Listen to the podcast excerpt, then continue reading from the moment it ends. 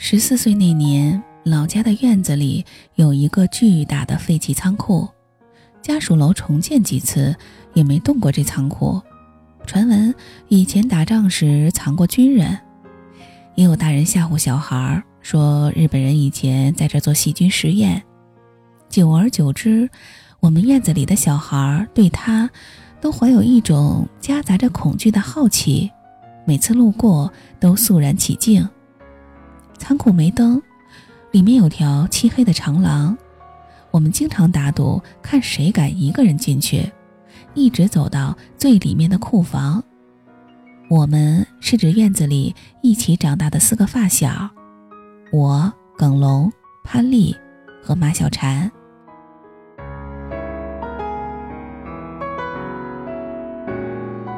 闯进那个神秘的仓库，是那一年盛夏。院子里的少年们最想做的事儿。第一次，我们四个人手牵手，耿龙拿着手电筒走最前面，大家一步一步的往前挪。走了一半，突然马小婵大喊一声：“有鬼啊！”一伙人毫不犹豫的撤退，一路疯跑，推开大门，气喘吁吁。耿龙说。马小婵，哪有鬼？马小婵说：“有，我听见他咳嗽了一声。”潘丽说：“去边去，是我咳的。”我们哈哈大笑。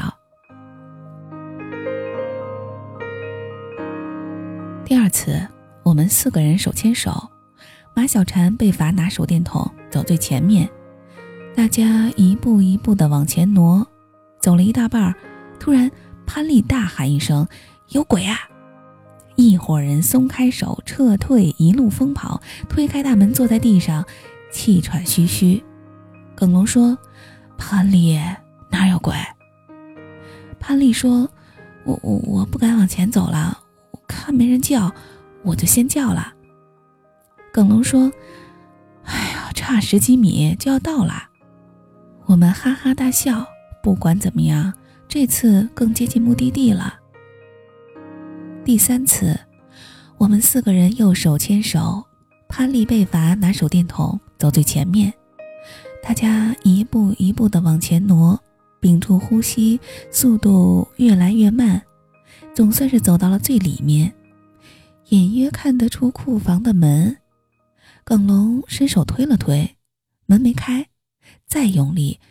门发出了咯吱咯吱的声音，开了。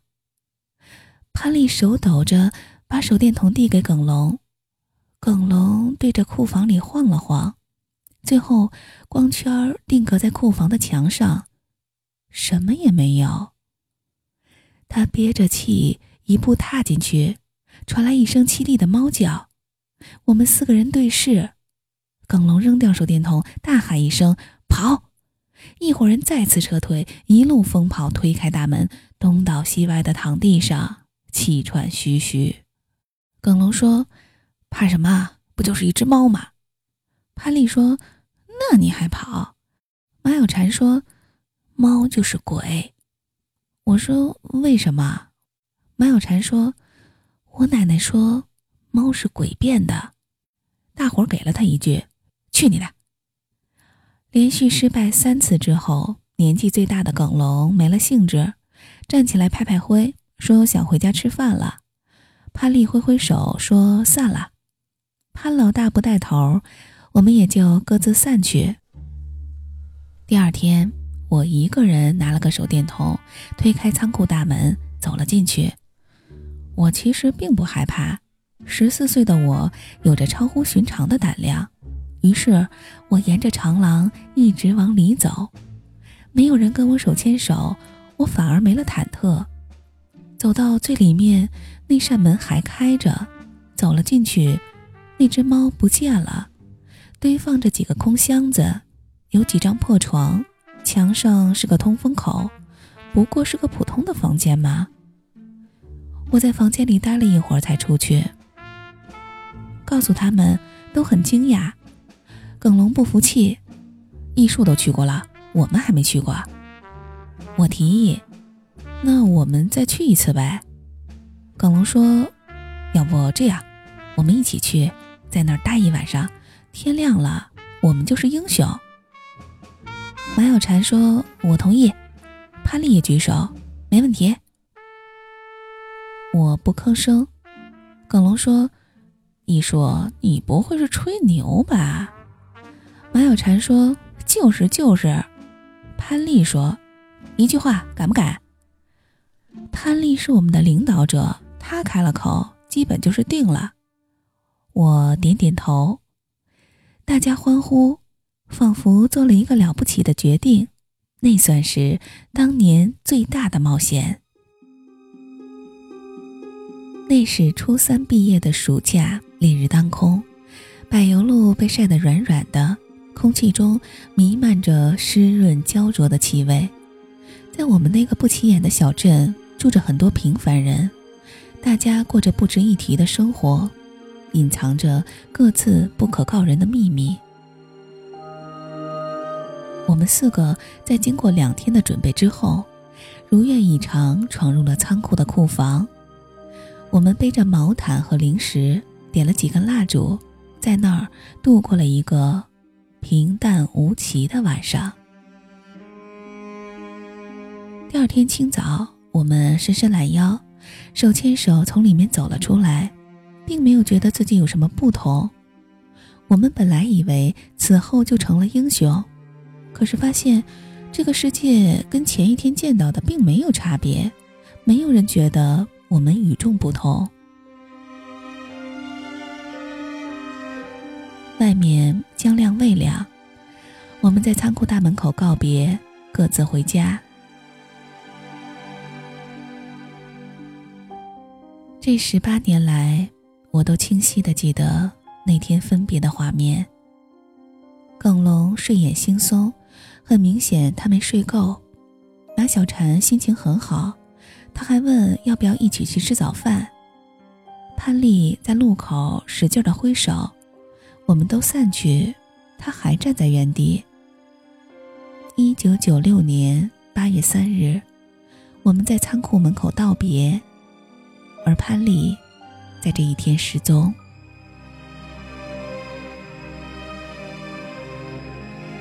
十八年后，我三十二岁，在北京工作。我大首都节奏快，忙起来不要命，所以老家回的少，父母常过来住。吃饭时偶尔聊起童年往事，怀旧是我们聊天最大的乐趣。我还记得初中毕业的那个暑假。我们四个发小一起闯入那个神秘的仓库，想以此证明我们的胆量。第二天开始，我们所有的人生似乎都发生了改变。从仓库出来时，天将亮未亮。在那个路口，潘丽跟我们道别之后，和他的父母一起不知去向。他们家欠了很多钱，比较传统的版本是，因为无力还债。只好抵押了房子，带着现金远走他乡。那次出逃很明显是一次有预谋的行动。当债主们撬开商店的拉闸门，想要瓜分剩余的货物时，才发现留下的基本都是一些不值钱的东西。潘丽是我们的好朋友，她从小就很大方，因为家里开商店，在我们那个小镇算是先富起来的一部分。有时候我去买点香皂、钢笔什么的，他如果刚好在店里，就会朝我手里一塞，说：“送你，快走，别让其他人看到。”他经常把店里的零食带出来发给我们，吃饭时也总是抢着买单。吃人的嘴软，我们都管他叫潘老大。但他确实失踪了，十八年都没有消息，成了我们小镇一个没被解开的谜。如果不是因为一个电话，我可能都忘记他们，或许还存在于这个世界上了。那天我刚下班，刚到家，手机就响了。喂，请问是艺术吗？我是，你是哪位？我是潘丽，潘丽，潘老大。啊，好久不见。你你现在在哪儿呢？我在北京。我们约在东边的一个咖啡厅，没想到时隔十八年，跟他会在北京见到。他迟到了十分钟，进来连连道歉，说北京比想象中堵。我不好意思盯着他看，但也发现他的憔悴，不仔细辨认，完全不能和十八年前的少女潘丽联系到一起。那个时候，她梳着高高的马尾，走路连蹦带跳。说话手舞足蹈，笑很大声，恍如隔世。我们一人点了一杯苏打水。我问：“你还好吗？”